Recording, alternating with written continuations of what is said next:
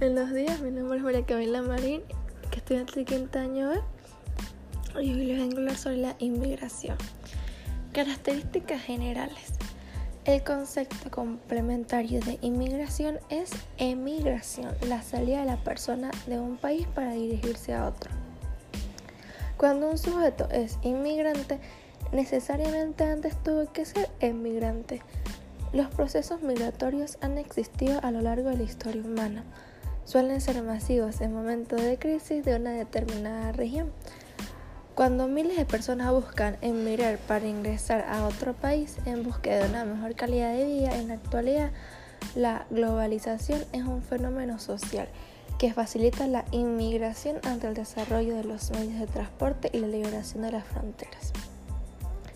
La inmigración de todas formas suele ser criticada por ciertos sectores sociales del, del país de acogida, hay quienes encuentran en los inmigrantes a los responsables de problemas económicos y sociales, aunque la estadística muestra que los inmigrantes aportan con su trabajo y, y contribuciones más recursos que los que consumen. Esto no impide, sin embargo, que muchos inmigrantes sufran la discriminación.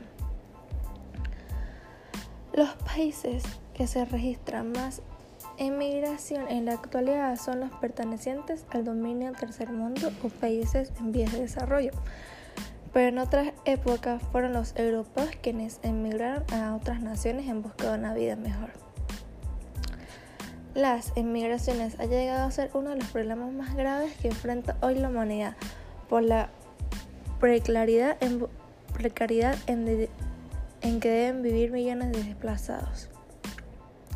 Causas Desigualdad entre países, mala distribución de la riqueza, búsqueda de un futuro mejor, obtener un puesto de trabajo mejor, búsqueda de un mayor nivel de, vida, motivos religiosos, motivos políticos.